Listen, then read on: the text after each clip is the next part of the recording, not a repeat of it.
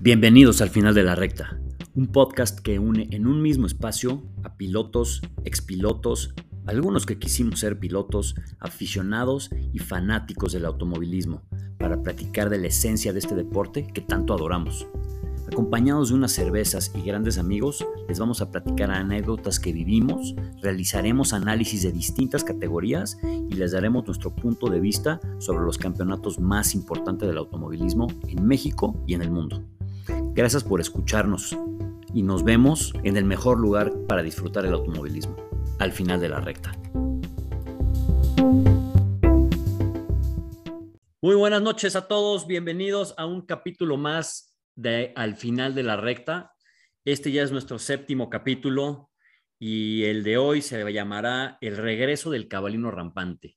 La verdad creo que va a ser un, un programa muy interesante porque después de que platicamos los seis que estamos hoy aquí, fuera del aire, nos dimos cuenta que aunque a todos nos gusta el automovilismo, no coincidimos en nada en cuestión de equipos, en cuestión de a quién le íbamos, quiénes pensamos que son los mejores y todo.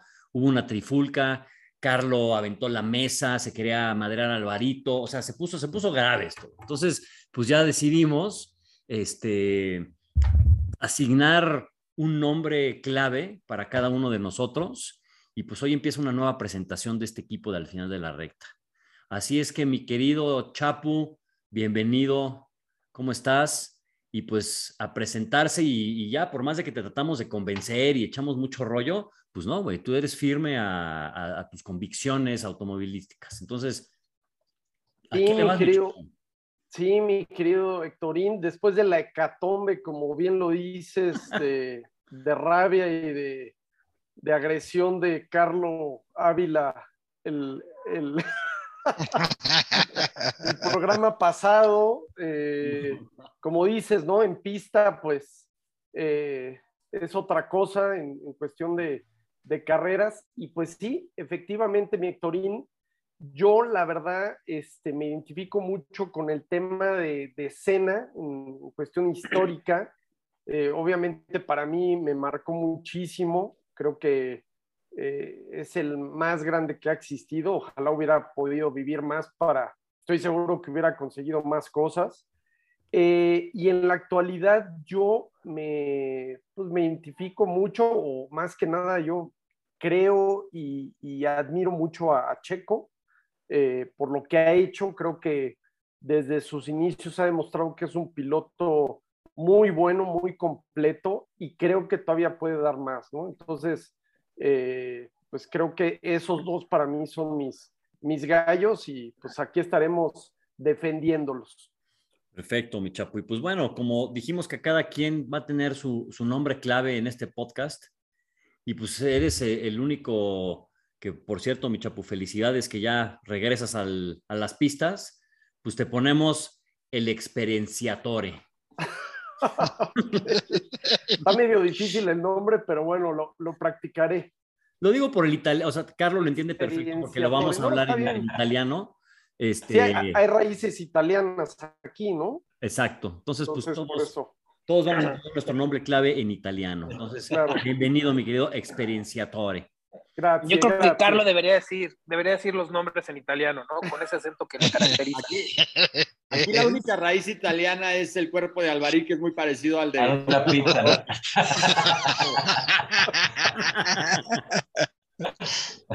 bueno, pues ahora nos, seguimos con el buen Rocky, que, que pues bueno, también se, se, ya quería tirar guante y todo ahí, porque ya saben, le gusta en el tema histórico, pues, pues, ¿quién creen que va a ser? Entonces, que nos platique él. ¿Cómo estás, mi Rocky? Welcome.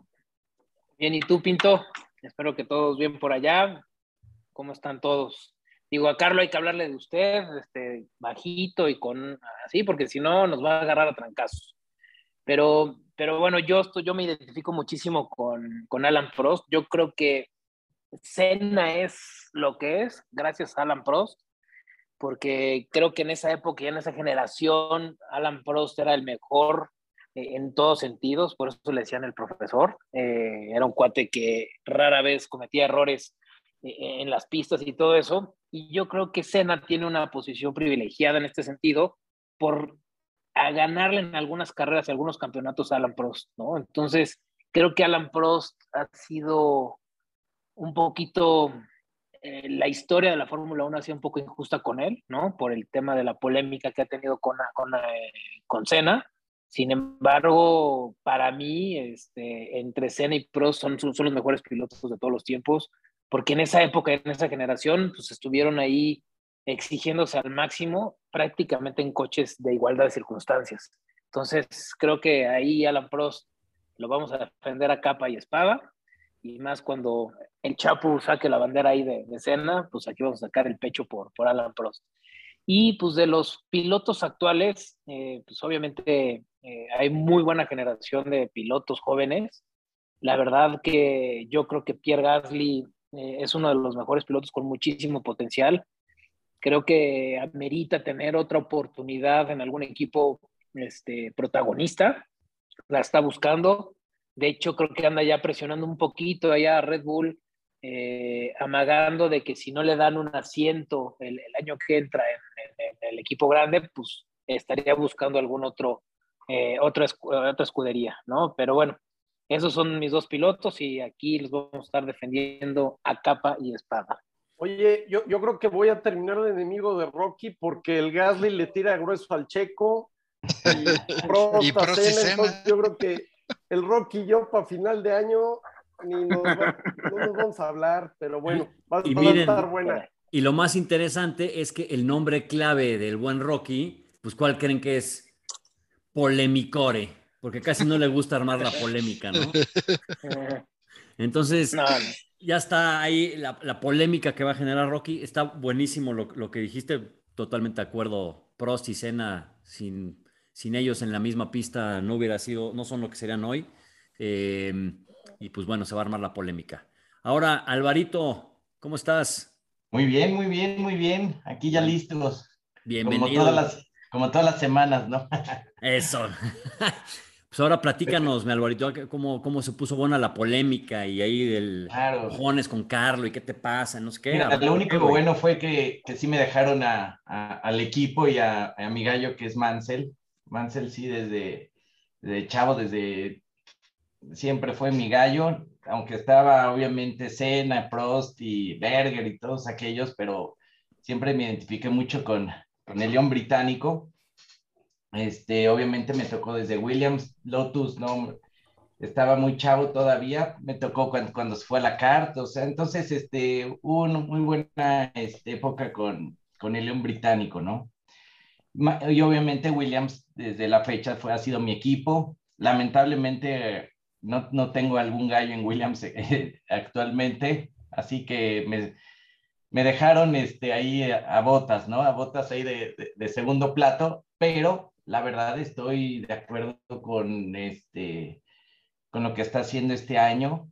Ha estado llevando bien el, equipo. Este, entonces, muy contento con esta, con estas, este. Con esta selección. E, elección, es correcto.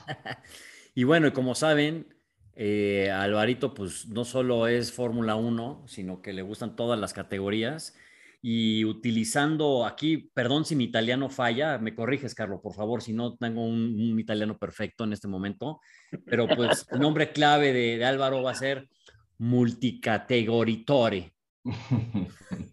Ese es clave para que con cualquier tema, pues ya él nos dirá, ah, güey, es que la NASCAR es lo mejor y eso, pero bueno, ese es otro tema. Y aquí, pues me voy a adelantar un poquito, voy a agarrar el micrófono y yo voy a dar mi selección porque pues como saben, yo siempre desde chico también he sido de McLaren. McLaren ha sido mi, escudería y pues por ende tenía una, comparto lo mismo que el Chapu, que para mí Senna ha sido el mejor piloto de toda la historia, pero, pero también eh, me recuerda mucho que después de la muerte de Senna, eh, Alonso fue el piloto que me volvió a regresar este este ánimo o esta, este amor por la, por la categoría madre de, del automovilismo. Y, lo estoy poniendo, aunque hoy Alonso pues, sigue vigente, eh, lo estoy poniendo como mi piloto histórico, lo estoy seleccionando como mi piloto histórico, porque ahorita viéndolo correr, nos damos cuenta que toda esa experiencia y todo lo que lo que nos regaló en esas batallas con, con Schumacher y, y- Renault era, eran increíbles, ¿no?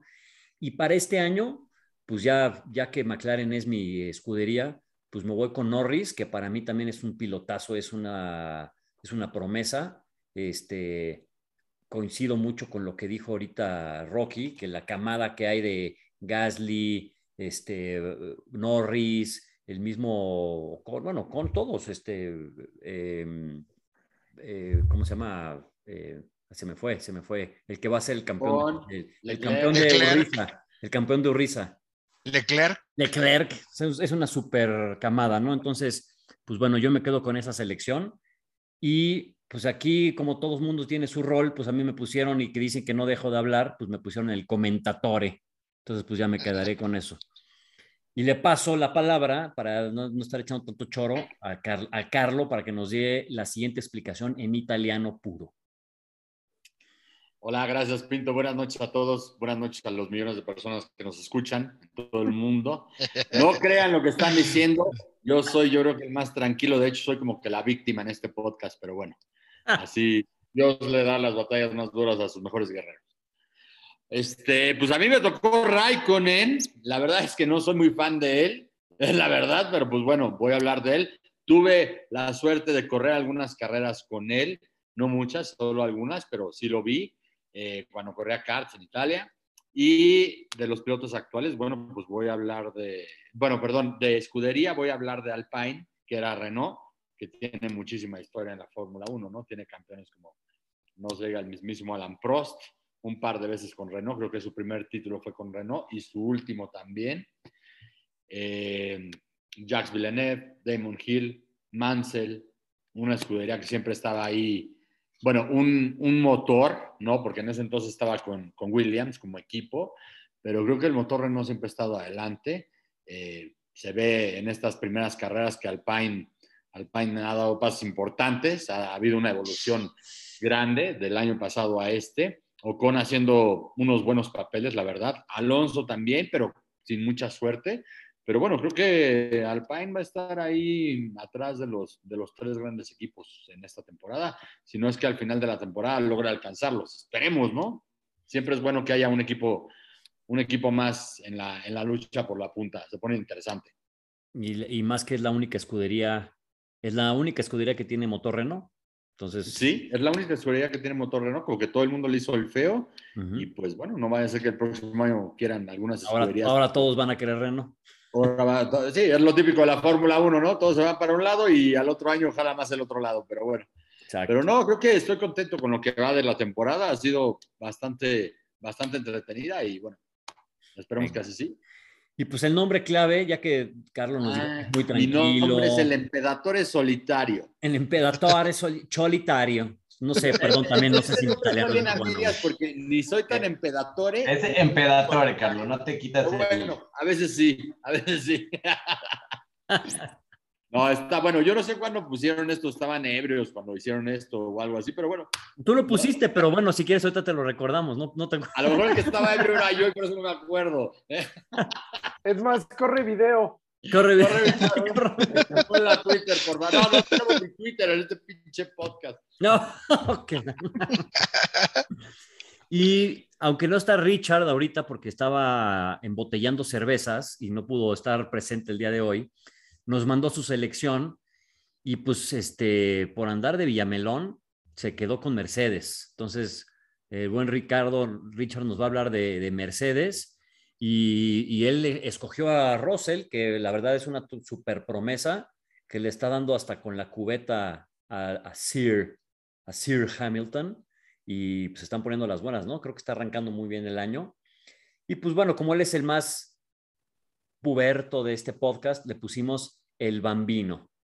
Ese es su... Il Bambino. Il Bambino. Ese es su, su nombre clave. El Entonces, más a ver, Carlos. A ver, Carlos. Todavía ¿cómo no emplumado. Bambino. Il Bambino. A ver, Carlos. Oye, al, al, alguien nos la va a mentar, ¿eh? porque aquí falta Hamilton, Pues sí. ¿no? Siete veces campeón del mundo. Pero bueno, Falta Schumacher. falta No, ¿qué pasó? ¿Qué pasó? Ese Ah, lo no, traigo yo. no. Pues a ver, Ah, es, que, claro. es que falta, Sí, falta- De- Ah, después, de, falta- después de toda la vida de esperar a, ser, a ver al Ferrari campeón, Es llorando años, eh, llegó Schumacher a Ferrari y por fin lo hizo campeón del mundo. Es Pues la verdad, para mí, Schumacher es, es este, el, el que logró conjugar todos los astros para que fuera otra vez campeón y, y realmente pues lograr esos este, cinco campeonatos al hilo. Para mí Schumacher es creo que el, eh, mi piloto histórico y uno de los mejores sin duda de la historia. Y, y la más aburrida temporadas de la Fórmula 1, ¿no, Urric? Bueno, ¿Qué pero a los que no les gustaba Schumacher, cabrón, pero pues yo estaba muy feliz. eso, polémica, polémica, polemicore, polemicore. O sea, fue de las, peor- de las peores épocas de la Fórmula 1. Sí.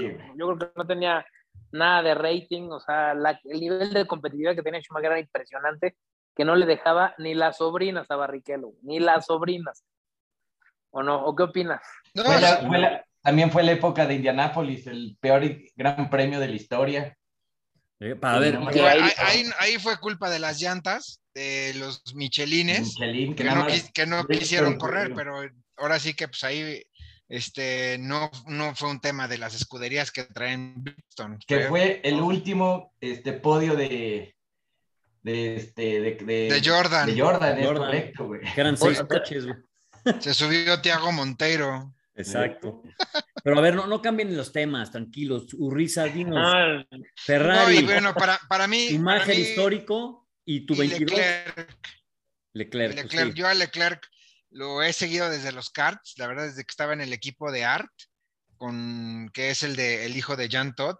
Y para mí Leclerc es un pilotazo desde, desde chavito. Y creo que ahorita lo está demostrando con lo que está haciendo. Es un, o sea, creo que la diferencia entre los pilotos de, digamos, de ese, de ese calibre como Leclerc, Verstappen, Hamilton, es el, el saber ganar, ¿no? O sea, son, son, son pilotos que, que no les asusta estar en primer lugar y saben ganar y saben estar arriba y no, no, no se pandean con, con, con, estar ganando. O sea, si Leclerc puede, va a seguir al, ahí en, en, en, primero o segundo lugar y se va a llevar el campeonato. Y ahorita ya tiene una, una, diferencia larguísima y pues creo que hasta ya lo puede medio manejar, ¿no? Con lo que, con lo que lleva ahorita de puntos. De acuerdo. Y bueno, pues como saben, el nombre clave se imaginarán que el del jugo, el de Urriza, pues es el profesore, ya que es un almanaque humano caminando, este, y se sabe todas las fechas históricas y todo. Y voy a retomar un punto que dijo el Chapi muy interesante, el Chapi, Chapu, muy interesante, que es que nadie, si se dan cuenta, nadie trae, ninguno traemos ni a Hamilton ni a Verstappen. Eh, y esto fue porque después del año pasado y la polémica y que este, parece que iba a ser un año de dos pilotos nada más, de Verstappen y Hamilton, pues ya vimos que ahora va a ser Ferrari y ya puede haber hasta tres, tres, cuatro pilotos que pueden estar ahí agarrando a trancazos, ¿no? Entonces, a todos nuestros, como dice Carlo, a nuestros millones de radioescuchas, les dejamos como pilotos del 2022 a Hamilton y a Verstappen.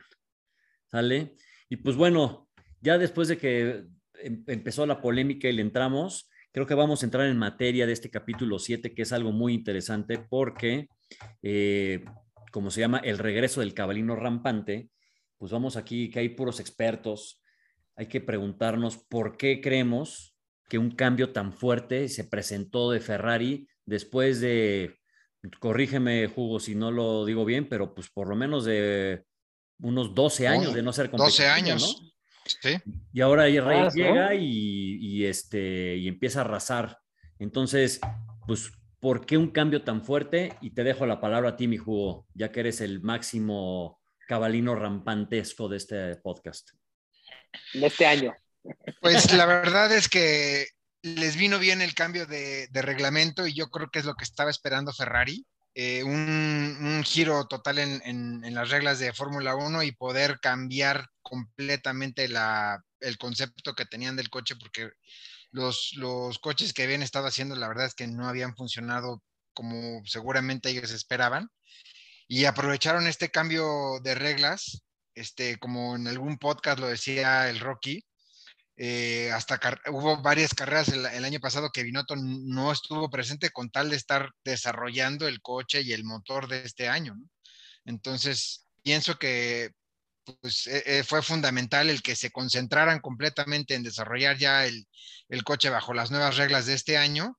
Y pues ahora ahí están los frutos, ¿no? O sea, los, tanto Ferrari como Alfa y Haas, que son equipos que traen sus motores, están, están arriba. O sea, obviamente, pues ayudados de, lo que se ha desarrollado, pero sí creo que fue una combinación de, haber tomado buenas decisiones en, un momento crucial que fue el cambio de reglamento, ¿no? Buenísimo. ¿Y eh, tú qué opinas, este Alvarito? ¿Cómo ves este regreso tan, tan potente de Ferrari? Pues bueno, sí, sí da gusto a toda la, a toda la camada de, de, afición de, Ferrari.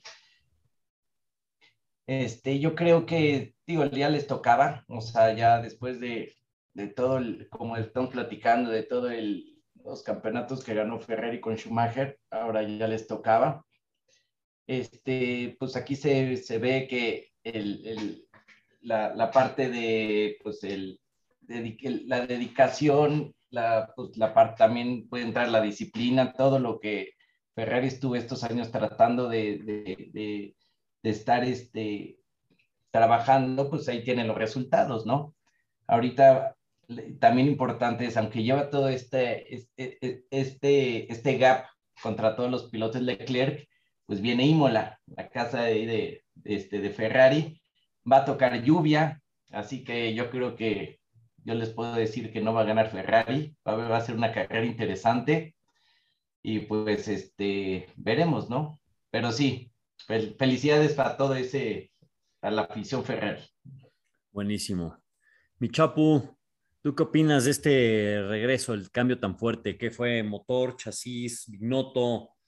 ¿Qué, ¿Cómo lo ves?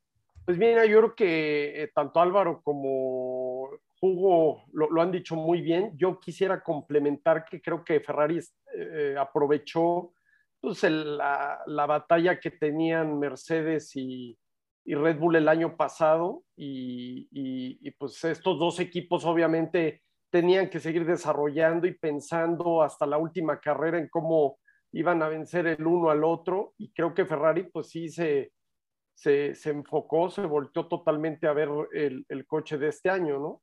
También creo que a Leclerc en particular le ha caído bien esta combinación de un coche pesado y, lo, ha hecho muy bien. Creo que Ferrari en todos los aspectos ha demostrado que es un, gran auto. Creo que también al interior de Ferrari han trabajado muy bien. Si se fijan las estrategias, el, consumo de neumáticos, eh, pues todo, ¿no? Creo que es un equipo muy fuerte, muy sólido, muy completo no veo que hayan tenido ningún churro o que se hayan encontrado en ninguna carrera, ¿no? Al contrario, creo que desde el primer entrenamiento en Barcelona eh, demostraron con lo que venían y pues bien merecido, creo que eh, es, bueno para la Fórmula 1. Buenísimo. Mirra, Rocky, ¿tú cómo ves? Pues prácticamente ya dijeron todo lo de Ferrari yo también iba a decir algo que, que dijo el Chapo muy importante, o sea, es, es, es, un equipo que en las temporadas pasadas cometían errores infantiles, inclusive en los pits, ¿no? De que no atornillaban bien la llanta, este, no sé si recuerden una cara, no sé si fue el año pasado que hasta malas este, las, las composiciones de las llantas, con muchos errores, eh, no era un equipo competitivo en pits y ahorita es un equipo perfecto, o sea, no han tenido errores, todo ha sido como que desde la pretemporada de Barcelona, pues ha sido todo pues, prácticamente protagonistas, ¿no? Y, yo me acuerdo que, yo creo que también lo dije en un podcast, que cuando estaba la pretemporada de, en Barcelona y Ferrari era sólido, dije, bueno, ni nos emocionemos, porque siempre Ferrari era muy protagonista en las pretemporadas y era un fracaso en, en la temporada real. Pero la verdad es que sí es una grata sorpresa eh, a mí lo único que me preocupa y, me da un poco de miedo ver los antecedentes pasados, ¿no? O sea, lo de Schumacher, por ejemplo, cuando empezó esa hegemonía, pues realmente pues no había competencia, ¿no? Inclusive el, Barrichello era un segundón.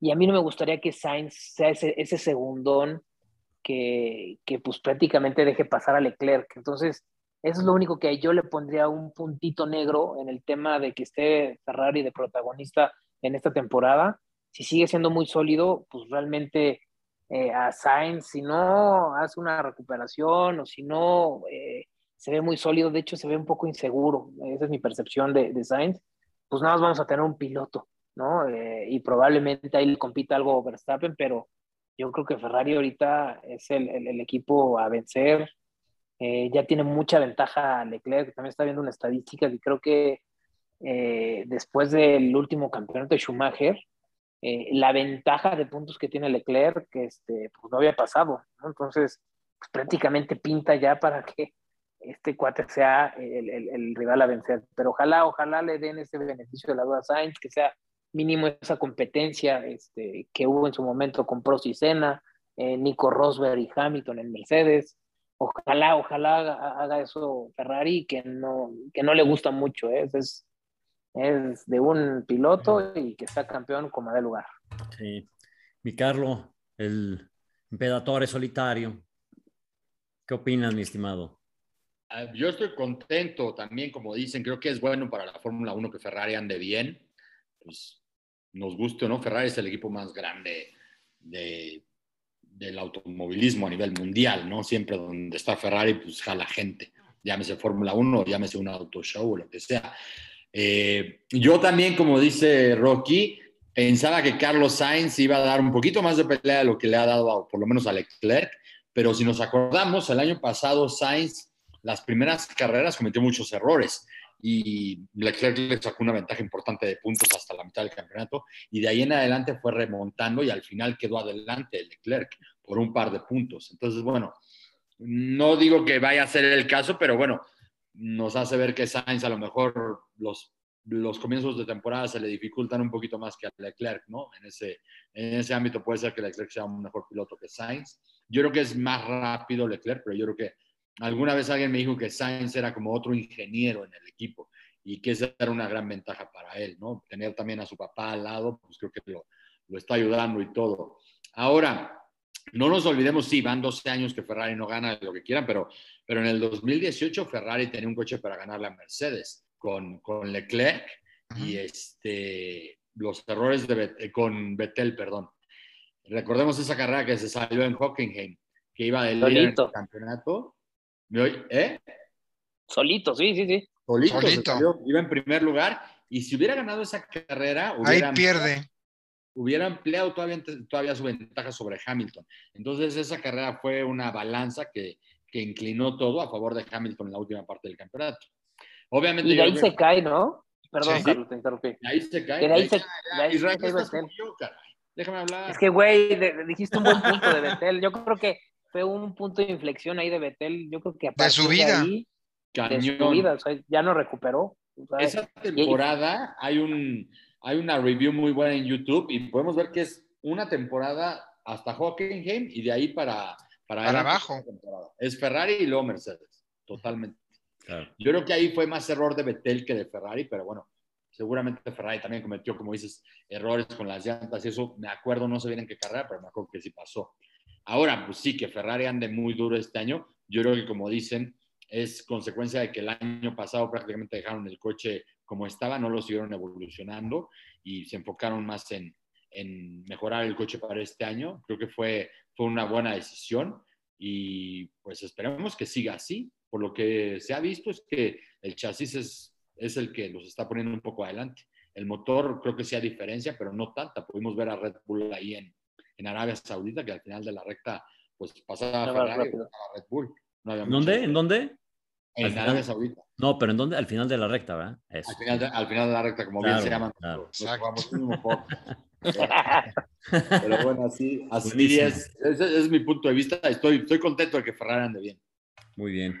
Pues sí, la verdad, yo, yo también coincido con lo que dicen todos y, y, más que dar mi opinión, voy a traer unos puntos al debate que creo que son interesantes y tal vez ustedes tengan más eh, frescas estas fechas, pero para mí cuando, y corríjanme si estoy diciendo algo mal, pero cuando Liberty este, Media compra la Fórmula 1, abren un poquito estos montos que les daban a las escuderías anuales. de, de lana. No sé si se acuerdan que Ferrari era una escudería que tenía un bono monstruoso, como de 100 millones de euros, una cosa así, que, que decía que era escudería histórica y le daban Ajá. como 100 millones a Ferrari y creo que después a Williams, ¿no? Le daban también 60 millones, algo así, no me acuerdo los montos exactos. McLaren también. Sí, McLaren, sí, sí. exacto. Entonces, creo que Ferrari, desde mi punto de vista y mi, mi- mi- mi teoría, es que Ferrari estuvo muchas décadas muy cómodo después de, de este, de esta supremacía con Schumacher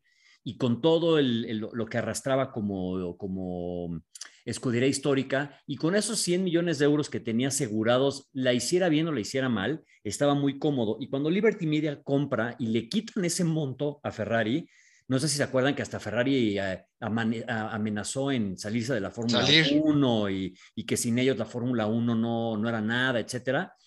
Y creo que Liberty Media estuvo muy, defendió mucho su punto. Le quitaron la lana y si se acuerdan, después de ahí fue donde Ferrari se aventó unos cuatro años o tres años, no me acuerdo cuánto, que no, que le iba de la fregada. O sea, mal, mal, y todos los, los coches que traían motores Ferrari tampoco hacían nada. Haas, veíamos, este, todos los que traían Ferrari no, no avanzaban, ¿no? Y, creo que la transformación que se está viendo ahorita, eh, tratando de juntar todos los puntos que dijeron todos, que estoy totalmente de acuerdo, no sé si ustedes no sintieron que por fin Ferrari se rompió esa polémica que traía interna o esa política italiana de el comendatore, ¿no? De aquí el motor, se, las carreras se ganan con motores, ¿no? Cuando, cuando Enzo, eh, Enzo Ferrari siempre decía, este, eso de los alerones es una babosada y aquí lo que, lo que ganan las carreras son los motores. Entonces Ferrari como que siempre apostaba motores, motores, motores. En la época híbrida creo que no lo aceptó, creo que se tardó cinco años en aceptar esta época híbrida y al dejar a Binotto de, una, de manera continua y decirle, a ver, güey, tú eres el preparador, tú síguele, ah, entiende bien este modo híbrido, desarrolla este nuevo motor y contrata dos, dos chavos, dos, este, dos promesas, como que yo sentí que realmente le dieron la vuelta internamente a Ferrari y se hizo una, yo aquí lo puse, o sea, se, se hizo como un nuevo, el, constructor del siglo XXI, o sea, Ferrari para mí era una, una escudería histórica que no había dado el brinco al siglo XXI y seguía siendo berrinche porque ya no había motores B10 o B12. Y ahorita sí lo veo ya como algo nuevo. Lo único que no me gusta, el único como este punto negro que veo, es que para mí Sainz es un pilotazo y otra vez está surgiendo la política que ya creo que la habían eliminado dentro de Ferrari de tenemos un piloto como Leclerc que ya lo escogimos por cinco años y casi casi se va a ir solito y están como opacando y están poniendo como en jaque a un Sainz que para mí es un pilotazo. Entonces, este, pues creo que desde mi punto de vista, creo que vamos a tener una temporada con un Ferrari cada vez más sólido, en donde lo único que va a hacer es que se le dé vida a un Williams y a un McLaren, que le den unos zapes y digan, a ver, güey, ustedes también eran, eran, históricos, tienen que encontrar la manera de regresar a la, a la punta, ¿no? De hecho, esta semana anduvo ahí la noticia de que se estaba complicando la renovación de Sainz un poco. Y como, igual y esa a manera de presión claro. de, de, interna del equipo, porque yo la verdad en Australia lo vi como caballo desbocado, o sea, arrancó sí. pésimo. Y este, en vez de, de digamos, pues, de tranquilizarse y asentar un poco la carrera, se quiso comer la, la, la carrera en la arrancada y, y, pues se salió y quedó fuera, ¿no? O sea, creo que trae una presión muy fuerte Sainz porque había cierta expectativa con él y ahorita con Leclerc así, pues ya, ya, ya está pasando agua, ¿eh? Sí, como que se ve demasiado claro que Leclerc es el uno y, y no es un juego de, de, equipo, ¿no? Pero bueno, ¿cómo ves mi chapo? Sí, pero, ajá, pero, ah, perdón, ahí. Vas, vas, Rocky. Sí, que pero al final de la, de la última temporada, pues veías a Leclerc y a Sainz en una igualdad de circunstancias, igual en coches, en todo. Por eso a mí ese tema de, de, de Ferrari, de, de, que Leclerc se ve muy sólido, pues yo creo que hasta Sainz lo sabe, hasta, hasta sus facciones, o sea, cuando quedaron eh, el 1-2, pues este güey como que Sainz estaba, no saboreó, o sea, no saboreó ese segundo lugar, porque sabía que si no se le pone al tiro a Leclerc, lo van a poner como un segundón. Y, y, no sé si recuerden con Barrichello, o sea, Barrichello era un piloto con un potencial y, eh, espectacular cuando estuvo en, creo que estuvo en Sauber, ¿no? O sea, era, un gran piloto, tenía, era, era, era el Senna, el sucesor de Senna, le decían. Y cuando se va a Ferrari con Schumacher, puta, fue un piloto gris, se convirtió en un piloto gris, segundón. El escudero. Eh, y ni escudero, porque a quién le competía este, a Schumacher, pero, pero ese tema a mí lo único que me preocupa es que Sainz se, se, encasille en ser un piloto segundón. Sí, pues muy bien. Y que, bueno, como, como diría Carlos, a nuestros millones de radioescuchas, les tenemos hoy en este, en este capítulo y en los siguientes vamos a meter esta nueva sección que se llama la sección histórica de la Fórmula 1, en donde vamos a contar anécdotas, ya sea de pilotos, de circuitos o de cualquier otra categoría también. Y en esta ocasión, pues vamos a, vienen las anécdotas de San Marino.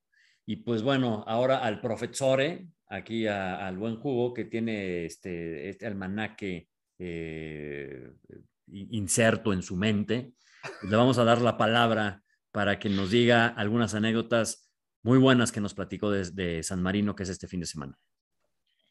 Hay, hay, algunas anécdotas buenas, como la del accidente de Berger en Tamburelo. En 89 se sale en la misma curva que donde se mató Senna y el, el, accidente es impresionante porque pega también en la, en la misma pared, pero el coche se incendia y todavía tardan un tiempo en, en, en llegar las asistencias a apagar el coche y se quemó las manos y todo eso estuvo muy, muy aparatoso ahí ese, ese accidente. Si lo googlean ahí nuestros millones de seguidores, pues lo pueden ver cómo estuvo ese accidente. Y otra anécdota que me acuerdo mucho es que en, en, no me acuerdo si en 94 o en 95, la mamá de los Schumacher este, muere el sábado y los dos se vuelan a, Kerpen, a Alemania, entierran a su mamá y regresan al día siguiente a correr la carrera, ahí en, en, en mismo San Marino, ¿no? Y otra, otra anécdota, ya que soy ferrarista, en el 91, este Alan Prost, estaba lloviendo y arrancan en, a la vuelta de, de, calentamiento y este, en, en, una de las curvas se sale, trompea el coche y no puede ni arrancar Prost. Entonces es así como que una de las anécdotas más, más cañonas porque después, un poco, unas dos o tres carreras después, dijo que el Ferrari era un camión y lo acabaron corriendo de la escudería. Ver, ese tenía año. razón. ¿Qué tiene que decir Rocky de eso, por favor? Tenía, tenía totalmente razón. Eh, eh, tenía totalmente razón, parecía un tractocamión. Ahí de que... Y la verdad, y la verdad es que no lo culpo, sí era un, eh, pero ni, ni, el Caterpillar era el pinche Ferrari, cabrón. Lo, lo, único, lo único bueno que hizo Prost Ferrari es llevarles el número uno. Exacto. ¿no? Bueno, esa temporada estuvo buena, ¿eh? La verdad, la de 90, cuando chocan en Japón Senna y Prost, fue un temporadón también, ¿eh? Iba Prost, iba Prost para ganar el, el Mundial. Campeón. Sí. Y hubiera ganado ese Mundial y hubiera sido más grande que lo que hizo Schumacher, porque lo hubiera ganado en el primer año. Yo así que para meter más polémica, por Mansell, el Mansell de Alvarín, que, no, que, que, gana en Portugal y no, lo, y, no lo, y no deja, ahora sí que no deja pasar a Prost, pierde puntos esa temporada y llega ya muy apretado a, a Japón Prost. Uh -huh. sí, sí. Mansell, Man, Mansell, era un pilotazo, pero en términos mexicanos era como, como el Cruz Azul, ¿no? es que, pues es que también pues acuérdense, a la hora buena. acuérdense que decían que cuando terminaban las prácticas, Senna se bajaba del coche y se iba con los ingenieros a seguir este, mejorando todo para la carrera y se quedaban hasta las 11, 12, 1 de la mañana y Mansell se bajaba del coche, mandaba a todos a la chingada y se iba a jugar golf donde estuviera. Y se peleaba con todos, este, era muy polémico internamente, sí. Así es. Oye, este, Alvarito, ¿algo, otra anécdota que te acuerdes de San Marino, además de, bueno, de la desde la muerte de Senna y de Roland Ratzenberger en primero de mayo de 94, pero alguna otra? Em, a ver, sigan, sigan, ahorita a ver qué, me empiezo a acordar. Ahora sí que. sí, porque esta, esta, ya, ya, nos ganó aquí el jugo con, con las básicas, cara. Con las básicas, sí, porque esta. Yo, yo tengo unas buenas anécdotas de ahí Sí, de, de Imola. yo también tengo dos, tengo dos, creo. Venga, mi Carlos. El... No tanto de la pista, pero más que nada de la zona. Imola está, yo cuando tuve la oportunidad de correr allá en Italia, vivía en, eh, en un pueblo que se llama Castel, Castel San Pietro, que está a la mitad entre Boloña y Imola. Boloña siendo una ciudad de las más grandes de Italia, Imola siendo un, un pueblito grande, digamos. Ahí estaba la pista. Castel San Pietro estaba a 10 minutos tanto de Imola como de Boloña. Entonces, la mayoría de las veces los pilotos, las escuderías, venían y se quedaban en hoteles de Castel San Pietro. En el hotel donde yo vivía se quedaba McLaren, todo el equipo, incluido Ron Dennis. Los únicos que no se quedaban eran los pilotos. Los pilotos se quedaban en un hotel que estaba a medio kilómetro, pero pues estaba un poquito más bonito, ¿no? Más acá. Tenía una media estrella más.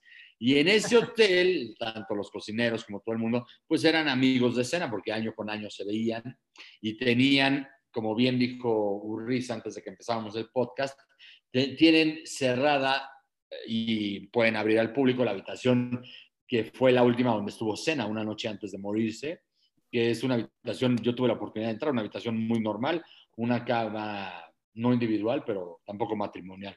O sea, bastante chiquita, bastante sencilla la habitación, y tienen ahí todo prácticamente. Y él tenía una Biblia, una Biblia que, que siempre dejaba ahí en el hotel, y tienen esa Biblia ahí en el buró, que él leía Es- mucho. Esa, esa foto, Carlos, que me acuerdo que una vez nos las compartiste, pásanoslas para subirla mañana a Twitter Sí, claro. Facebook y a Instagram, porque está, ya ahorita que la estabas platicando me acordé perfectamente de la, de la foto que nos compartiste, está buenísima esa anécdota. Sí, está muy buena, está muy buena y te cuentan, mucha gente en el pueblo te cuenta anécdotas de todos los pilotos. Yo cuando vivía ahí fue el año que Mika Hakkinen ganó el bicampeonato, ¿no? Y tuve la oportunidad de ver a Jacques Villeneuve llegar a ese hotel. Llegó en un, en un Camaro, yo creo que el Camaro era no sé, 70 y algo, 80 y algo. Entonces, pues todos nos quedamos así porque pues ver un Camaro en Italia, pues no es, y menos en un pueblito pequeño, no es muy común. Entonces yo dije, no, pues quién es este güey, ¿no? Se, se le perdió, se le perdió el hype. Y se baja y era Jax Villeneuve. Estaba yo con unos amigos, de hecho mi amigo le gritó Jax y muy amable él, la verdad, nos saludó con la mano y todo, o sea, se ve que es un tipo muy accesible. Qué buena onda. Sí, Rocky, tú tenías una anécdota. Bueno, era complementando un poquito lo de la, pues, e- esa tragedia de esa carrera con Ratzenberger y Senna. También a mucha gente se le olvidó que en la arrancada hubo un accidente y Ujú. las llantas salieron volando y mataron creo que a cuatro personas de, eh, cuatro aficionados ahí en la recta. Tienes Y toda la a partir de ahí, sí, a partir de ahí creo que ya empezaron a amarrar las, la- las llantas. E- Esa, esa es una anécdota, pues que fue una tragedia. Yo creo que ha sido la carrera negra más de, de la historia de la Fórmula 1. Sí, sí. Y otra que ahí sí me va a corregir ahí el Ulrich, vamos a usar el, el, el- el sí o no. Creo que Juan Montoya, Juan Pablo Montoya tenía la vuelta más rápida en un Williams. Y hace poco, creo que la temporada pasada se la quitó Hamilton. No, ese es en Monza. En Monza. ¿Es en Monza? Ah, ok. Sí. ok, Pero, pero ¿tenía la vuelta más rápida o tenía la velocidad más alta? Que se después Era la vuelta más rápida en la historia de la Fórmula 1 en promedio, o sea, velocidad promedio. Ajá. además. Que después alguien, creo que, bueno, yo, yo Según recordaba- Hamilton creo que la rompió. Sí, Ah. Eh, la, la- creo que el año pasado o antepasado. y creo que fue en hace rato. Ah, que- pensé- Que hablábamos de Hamilton, digo, de Barrichello, también el viernes tiene un accidente Barrichello, también horrible en, en San Marino, que en la chicana que había antes de llegar a la recta principal, eh, agarra el lavadero y sale volando el Jordan que manejaba en esa época y se va contra la reja y la cara de, de- o sea, no había Hans Device en esa época y la le pega el casco en el volante y le, le destroza la, la cara a Barrichello. Este, de hecho, tampoco puede correr. La dentadura. La dentadura, en, en- eh, o sea, y después creo que la, es el, el- el- el otro eh, entrenamiento donde se mata a Ratzenberger. Y bueno, y el, día, el, el domingo es cuando se mata a Cena, ¿no? Sí, De hecho, de los tres choques de los que comenta Surri, este Hugo, creo que el más aparatoso es el de Barrichello y es el único que no fue fatal, ¿no? Sí. O Que, sea, que le echa, hay una, hay una foto, ¿no? Que sale el güey volando y con las manos, o sea, eh, pegadas al casco de que, puto, ahora sí, adiós. como, como se subiendo la guardia. Y este, sí fue un trancazo ese durísimo. Y si, lo- y si- y si se acuerdan, bueno, creo que esos dos puntos salen en el documental de escena. Sale platicando Ratzenberger y sale platicando Barrichello antes de los, de los accidentes de los dos, donde los dos están diciendo que sienten que están haci- se están pasando un poquito del límite, porque acordémonos que esos coches traían mil caballos y que pesaban unos 450 kilos. Sí. Eran, eran unos monstruos esos coches, unos monstruos. Entonces yo me acuerdo perfecto de cuando entrevistan a, a Roland Ratzenberger y dice, creo que algo estoy haciendo raro porque me estoy pasando de límite con este coche y es algo demasiado agresivo. Y una hora después pues, se la pone, ¿no? A 320, no sé cuánto le pega y la imagen es espantosa que le queda el cuello colgando y que hasta se ve un poco de sangre saliendo de la visera, ¿no? Es que es- esos coches les cambiaron las ruedas de atrás, no sé si se acuerdan, que para ese año ah, el, el ancho de la llanta de atrás la hacen mucho más angosta y hacía que los coches perdieran muchísima, este, muchísimo agarre en la parte de atrás. Sí. Entonces, eh, eh, esa, San Marino fue de las primeras carreras y todavía como que no, no, no habían desarrollado bien o no, o no se adaptaban bien los pilotos al- a los coches y la verdad la pista ha cambiado mucho, o sea, le han movido bastante a, lo que era el San Marino de, de esa época, ¿no? Sí. Algo Oye, ibas a decir, Chapú. No, que sí, que, eh, que Ratzenberger era, era compañero de Schumacher en Mercedes, en las flechas plateadas, en los prototipos, y muchos decían que Ratzenberger andaba al nivel de, de Schumacher, ¿no? Entonces, eh, Ah, no pues desafortunadamente se, se mató y pues nunca pudimos ver el, el potencial de Ratzenberger, pero dicen que era un pilotazo. Sí. No, incluso este SEDA iba a ser el, el homenaje a Ratzenberger el día de la carrera. Se supone que él guarda la bandera de Austria y si ganaba la carrera le iba a sacar como en homenaje. Digo, es una leyenda, ¿no? Se supone, pero y ya nunca se pudo comprobar, pero era, era la idea. Sí, así es que este fin de semana, la verdad, tenemos carrera en una de las pistas, ¿cómo decirlo? Pues las que más este, cosas tétricas ha tenido la Fórmula 1, ¿no? o sea, ahorita que dijo Rocky que me recordó eso, de que... Y el- mejor no vamos a esa. mejor la- vemos la repetición por cualquier También cosa. unos se mataron en el estacionamiento, unos Unos borrachos. turistas. turistas. No, no, no. Por si las dudas, vamos a otra. Entonces, pues creo que vamos a, vamos a disfrutar esta carrera, a ver cómo, pues después de, de muchos, de mucho tiempo que Ferrari no está dominando tanto, pues va a ser la primera carrera dominando tan fuerte en casa, ¿no? A ver cómo. En el Enzo y Dino Ferrari. Correcto. Pues bueno, pues entonces creo que llegó el tiempo de, de dejarles a nuestros podescuchas que, este, que analicen toda la información que les dimos y estén listos para, para ver esta carrera, la procesen y digan, no más, estos güeyes sí saben mucho. Pues bueno, mi querido Alvarito, muchas gracias. Gracias a todos. Hugo, Muchas gracias a todos. Un abrazo. Carlito, Muchas gracias a todos. Eh, suerte para Luis, que va a correr este fin de semana. Un digno representante del podcast, un gran piloto. Esperemos que le vaya muy bien, que tenga un buen coche y bueno, ahí vamos a estar viéndolo también. Mi querido Chapu, si nos lo permites, también subimos a nuestro Twitter el mail, que, el, el video que nos mandaste hoy manejando. Qué bárbaro, cómo suena ese coche, ¿eh? Qué bárbaro. Sí, no, no, no. No, y también gracias por el apoyo, gracias por, por las porras y pues espero a ver qué, qué día podemos grabar desde la pista o vemos qué hacemos, pero muchas gracias. Y, y pues padrísimo programa, no se pierdan el gran premio que va a estar buenísimo. A sacudir polilla, ching. De polilla. Rocky, Nos vemos y mucho, mucho éxito, mi querido Chapu. Ojalá ahí te subas al podium y cuando te entrevisten, pues digas que eres parte del, del final de la recta. Claro que sí. Y esperamos ver la calcomanía ahí en el coche, mi chapu. Sí, eh, El Ahorita- patch ahorita el en, el, en el Nomex. Ahorita Mira, Carlos por deposita. contrato con Pinto, por contrato con Pinto tiene que decir todo, todo el pontón, este, Héctor Pinto y abajo al final de la recta. Va a decir, al final de la recta, by Héctor Pinto. Exacto. Perfecto. Entonces ahorita les mando a todos este, mi número de cuenta para que me hagan el depósito, por favor, y poder imprimir el vinil para el Chapu. Vamos Un a abrazo a depositar todos. también un poco más, un poco más para el injerto de pelo también. No, no. Es- ese ni aunque depositen, güey. Un abrazo a todos. Gracias a todos por escucharnos y acuérdense que pues nos tienen que seguir en Twitter en arroba final de la recta, en Instagram arroba al final de la recta y en Facebook al final de la recta para que vean las fotos de todo lo que platicamos hoy. Y créanme que la, la que nos platicó Carlo del cuarto en Imola de cena está buenísima.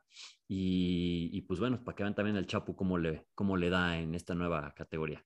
Un abrazo a todos, nos vemos pronto. Ay. Hasta luego, nos vemos.